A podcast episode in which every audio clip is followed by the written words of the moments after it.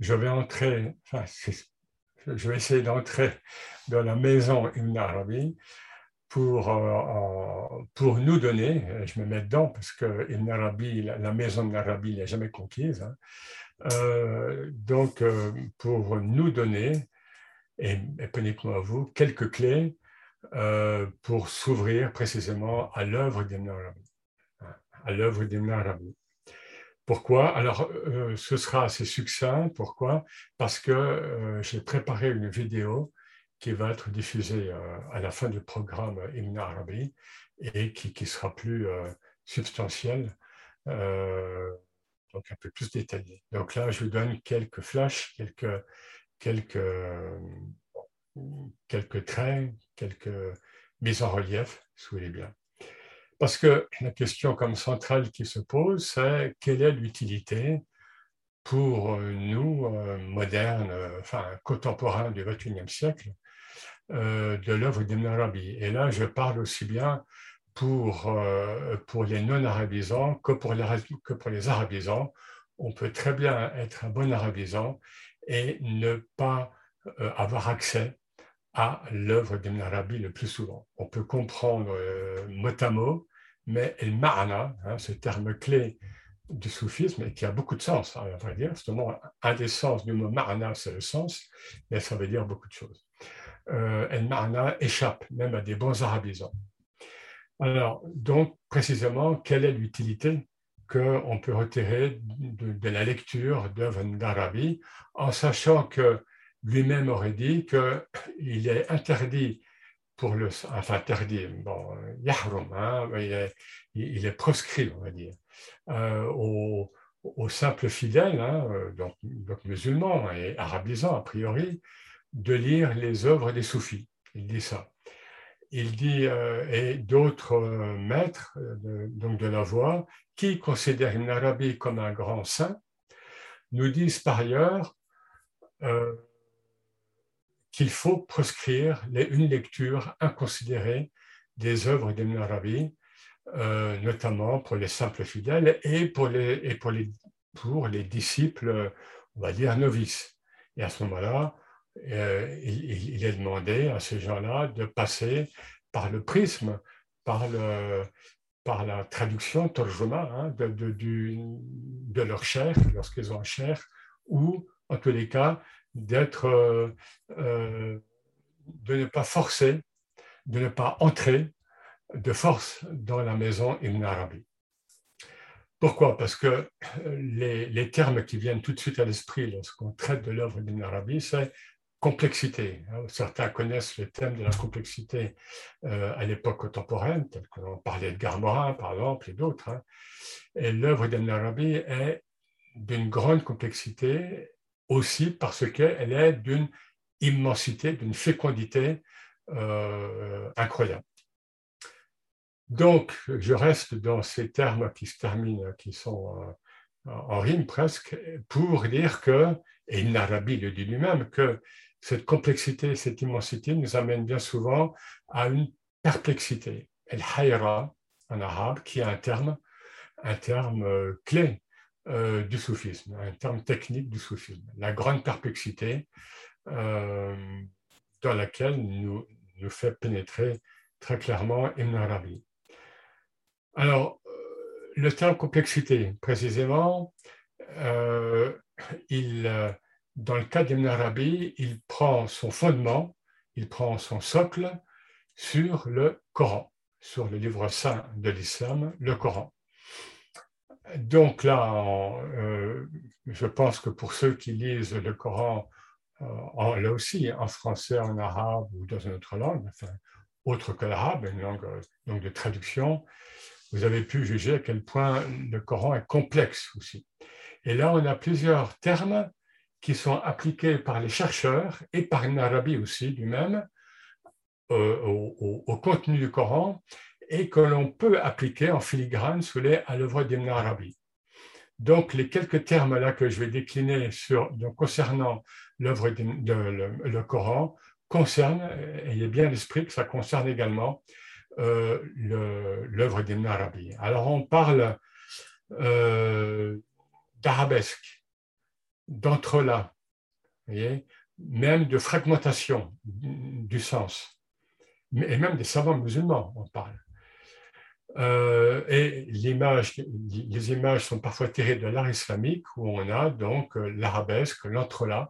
Jacques Berck, un très autour du Coran, euh, vous voyez ce que c'est que l'entrelac, hein, c'est ce décor à l'infini, sans début et sans fin finalement, non, non, non figuratif, donc propre à l'art islamique. Eh bien, c'est ça dans l'œuvre d'Ibn Arabi. Parfois, on ne, sait pas, on ne sait pas par où commencer, par où finir. Euh, et Ibn Arabi lui-même nous parle d'enchevêtrement. Je, je, traduis les termes. Hein. Il nous dit que les, sens coraniques, les contenus coraniques sont enchevêtrés. Et il a cette image, il prend l'image des, tresses, les tresses qu'on peut nouer dans les cheveux. Eh bien, il faut démêler finalement ces tresses pour y voir, euh, bah, pour voir clair, ou bien pour voir la matière, je dirais, plus euh, à plat. Parce qu'une tresse, par nature, elle est nouée, il y a une face visible, une face cachée, etc. Ça, c'est une des images d'Ibn Arabi. Euh, une autre, une autre, une autre image qu'on peut, par, on, par laquelle on peut s'aider, c'est celle de la spirale. La spirale, ça consiste, en ce qui concerne le Coran et l'œuvre d'Ibn Arabi notamment, au, fait que vous commencez par lire un passage et euh, dans le Coran, par exemple, et au verset suivant, même parfois dans le même verset, vous passez à autre chose, complètement autre chose. Et ce contenu, ce thème coranique, ou ce terme, parfois ça peut être un mot, vous allez le retrouver plus loin, plus loin dans le Coran, et alors, euh, euh, comment dire, formulé pareillement ou bien un peu différemment. Et on trouve ça très souvent aussi dans le roi d'Ibn Arabi. Et en spirale, pourquoi? Parce que vous avez, euh, en, principe, quelqu'un qui suit bien le, le, trajet, la parole divine, eh bien, il acquiert quelque chose. Donc, sa compréhension, sa perception des sens coraniques va monter. Donc, d'où la spirale. Mais euh, quelqu'un qui prenait cet exemple euh, de la spirale nous dit qu'on n'arrive jamais en haut, puisque, et a fortiori, évidemment, en ce qui concerne le Coran. Bon, je précise bien, évidemment, que le Coran, pour les musulmans, est parole divine. Ibn Arabi est un être inspiré, euh, très inspiré, très, euh, un héritier mohammedien, euh, son œuvre est fondée sur, le Coran, mais ça reste une œuvre humaine, évidemment. Il faut bien préciser les choses. L'autre exemple qu'on, l'autre, pardon, l'autre euh, image que, que, l'on prend souvent, ou bien un autre aspect hein, général qui concerne et le Coran et l'œuvre de Arabi en particulier, pas uniquement, mais quand même beaucoup, c'est le fait que nous avons des structures cachées de sens. Nous avons des réseaux, des architectures cachées de sens. Et euh, ça, on ne les voit pas lors, d'une lecture euh, comme ça, je dirais, en, surface. Euh, et ce sont souvent des réseaux numériques. Hein, des, raisons numériques. C'est-à-dire qu'on voit ben, qu'il y a tel chiffre qui, qui, qui, qui, apparaît là et qu'on retrouve. Enfin voilà, il y a des, il y a des, des, euh, dire, des effets miroirs euh, dans le Coran, etc. Enfin, donc, toute une architecture, euh, toute une trame, hein, bien souvent cachée. Ça, c'est dans le Coran, c'est également dans l'œuvre d'Ibn Arabi. Je vais faire un parallèle qui me tient à cœur parce que je crois que c'est important. Et je l'avais entendu à, la Société Arabe Oxford, euh, comme ça, évoqué en cinq minutes. Cela évoque, pour ceux qui connaissent un peu la musique, l'œuvre musicale de Jean-Sébastien Bach. En, allemand, il faudrait prononcer Bach, hein, qui est mort en 1750. Alors, c'est la même immensité d'œuvre. Hein, l'œuvre de Bach est immense. Hein, c'est une fécondité incroyable comme l'œuvre d'Ibn Arabi. Et c'est pareil on, trouve dans l'œuvre musicale, cette fois de Bach, des réseaux, des réseaux bien souvent numériques, et des compositions qui sont mis, qui sont confrontés, qui sont variés, puisque nous sommes, il y a un, thème classique en, musique, c'est celui des variations sur un thème. Vous trouvez ça chez beaucoup de compositeurs. Eh bien, chez Ibn Arabi, c'est souvent le cas. Hein. Vous avez un thème, X ou Y, et vous allez trouver, ne serait-ce que dans le Futuhat Mikiya, dans son œuvre majeure, mais il y a beaucoup écrit par ailleurs, eh bien, vous allez trouver le même thème décliné, présenté avec des variantes, avec des variations. Alors, y a-t-il, euh, Ibn Arabi va-t-il jusqu'à apparemment se contredire dans son œuvre? Et à ce moment-là, il faudra poser la question par rapport au Coran. Apparemment, parfois, le Coran se contredit, euh, au sens où vous avez des versets qui, qui, nous disent que l'être humain, bon, pour s'arrêter à lui, est complètement déterminé, donc il y a un déterminisme qui est déjà acquis dans la science divine euh, avant la création, et vous avez d'autres versets qui, nous disent que l'être humain est totalement responsable, libre responsable. Alors, comment congédier tout ça? C'était Et ça donnait lieu à des, débats théologiques sans fin. Alors, en fait, ce ne sont pas euh, dans le Coran comme dans d'autres contextes, comme, dans l'œuvre de Arabi, euh, il n'y a pas de contradiction. C'est simplement le fait que nous partons de notre dualité, hein, de notre dualité d'êtres incarnés, et que, euh, évidemment, comme toujours, en islam et dans toute voie spirituelle authentique, nous devons nous résorber, on va dire, nous réintégrer dans l'unicité dans le El dans le Dieu unique. Alors, du coup, cela euh, nous amène à, comprendre, je pense, euh, un procédé très fréquent chez les soufis, mais très développé euh, chez Ibn Arabi, c'est ce que j'appelle la supralogique l'être humain euh, et, d'autres règnes aussi hein, fonctionnent le plus souvent selon une logique binaire, oui ou non.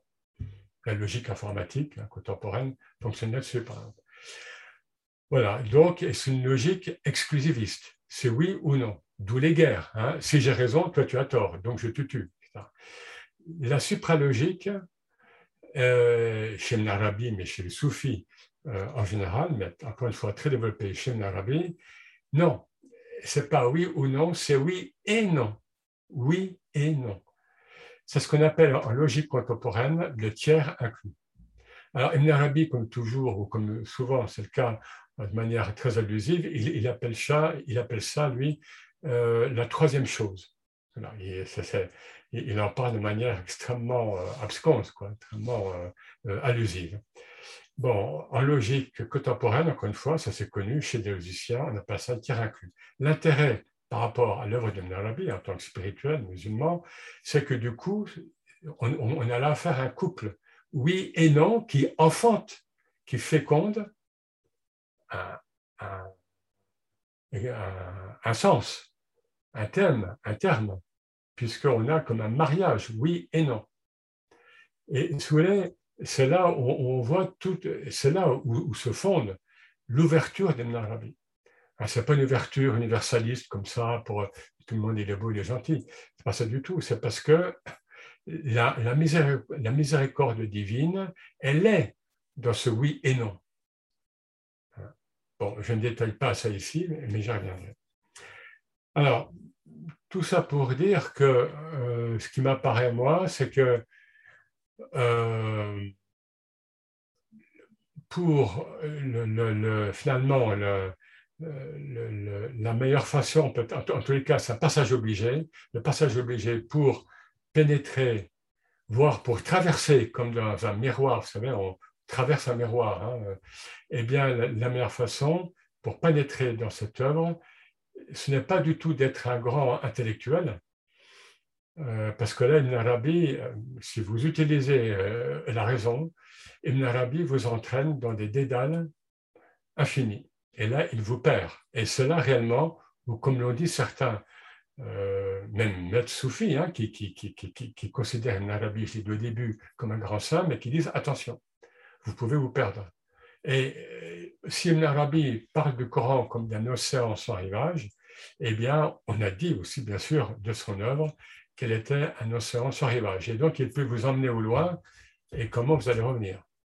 Hein. Donc, pourquoi Ummi? Parce qu'on est sur les traces du Nabil Ummi, le prophète non pas illettré, mais le prophète surlettré, c'est-à-dire l'être humain qui est resté dans un, état virginal tel que sa mère l'a mis au monde, elle est Um, hein, Ummi vient de Um. Donc, et cet être humain, il est inspiré à chaque instant par le divin et par les instances spirituelles, eh bien parce que précisément, il n'est pas souillé par la culture humaine et par l'intellect, mais au sens, bon, l'intellect au sens de la raison, du mental, qui nous bloque bien souvent. Et Ibn Arabi met très souvent en garde euh, contre, contre un usage euh, euh, immodéré donc de la raison. Et bien sûr qu'il n'est pas contre la raison, mais il dit, et c'est un peu ce que disent les soufis en général, mais lui, bien sûr, comme toujours, il va développer ça. la raison est un, est un tremplin sous l'air, c'est un passage, c'est une marche, mais ô combien insuffisante. Et donc, quelque part, il faut être dans, ce, dans, dans cet état d'enfant Hein, vierge, euh, simple, euh, pour, euh, pour mieux percevoir l'œuvre d'Ibn Arabi. Et qui n'est pas dénué d'humour, d'ailleurs. Hein, un humour comme ça, très, très subtil, comme toute l'œuvre d'Ibn Arabi. Alors maintenant, là, pour finir, deux, trois mots sur l'actualité d'Ibn Arabi. Hein, puisque qu'est-ce qu'on peut faire, ben, nous, maintenant, là, de l'œuvre d'Ibn Arabi? Alors, ce qu'on peut dire, ce qui se dit, c'est qu'il a, il a par, la, par l'ampleur et la difficulté, quelque part, de, de son œuvre, par l'ampleur de vue hein, donc de son œuvre, il, a, donc il a mis euh, son œuvre sous l'air en hauteur, et donc du coup, il a placé la quintessence de l'islam hors du parcours historique des sociétés musulmanes, et là on parle, on parle d'horizontalité. Hein, il l'a placé au-delà de ce parcours historique des sociétés musulmanes, et comme tout parcours historique, euh, en islam ou ailleurs, il y a une dégénérescence. Il y a une dégénérescence, et le prophète le dit bien, hein, chaque, siècle sera plus euh, dégénéré, au sens le plus large du terme, hein, que, ce jour-ci et chaque jour qui va suivre, euh, voilà, etc. va, euh, aura moins de, de, lien avec la présence divine, etc. Donc, euh, voilà, il a, il a, par sa difficulté même, hein, il a placé cette œuvre euh, au-delà des vicissitudes, du devenir des sociétés musulmanes et on en voit trop bien encore maintenant, évidemment, les, les, les, les, difformités parfois. Hein autre chose qui, va, ensemble, c'est que le, une, des modalités euh, métaphysiques principales euh, mises en œuvre par Ibn Arabi, euh, c'est celle du tajalli. Le tajalli, c'est la théophanie, c'est-à-dire c'est la manifestation de Dieu. Et pour Ibn Arabi, Dieu se manifeste en permanence depuis le début de la création et euh, jusqu'à la fin des temps. Donc déjà le Coran est un texte qui n'est jamais figé, il a été révélé euh, prophétiquement euh, jusqu'en 632, date de, la, mort du prophète, mais le Coran spirituellement continue de nous être révélé. Et plus largement, Dieu nous envoie ces signes, ces ayats, ce qui revient très souvent dans le Coran, en permanence. Et or, Ibn nous précise que Dieu ne se répète jamais. C'est inconcevable pour nous. Hein, on, est pris par le train-train, par la routine apparente des choses du monde. Non. Dieu renouvelle à chaque instant la création. Et donc, du coup, on peut dire que ce, ce renouvellement permanent, aussi de notre perception de Dieu, du coup, lutte contre le désenchantement qui est inhérent à notre modernité. Hein, désenchantement, un terme utilisé par euh, Max Weber un, sociologue allemand il y a un siècle. Hein, c'est-à-dire le fait que nous vivons dans un monde de s'enchanter.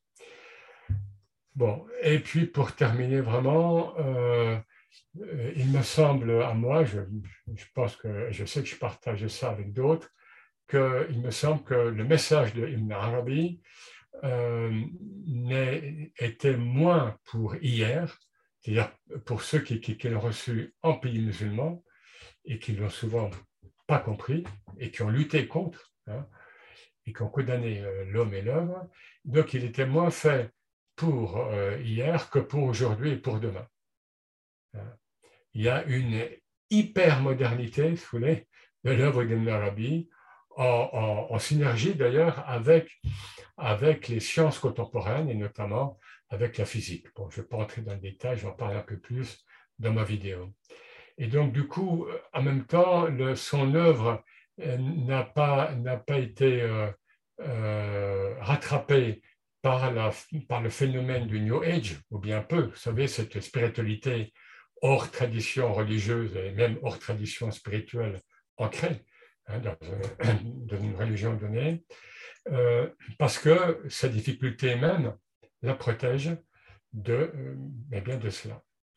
Voilà ce que je pouvais dire euh, très rapidement pour ce soir, et donc vous retrouverez une vidéo un peu plus détaillée bientôt. donc je vous souhaite, et je nous souhaite à toutes et à tous une bonne veillée spirituelle.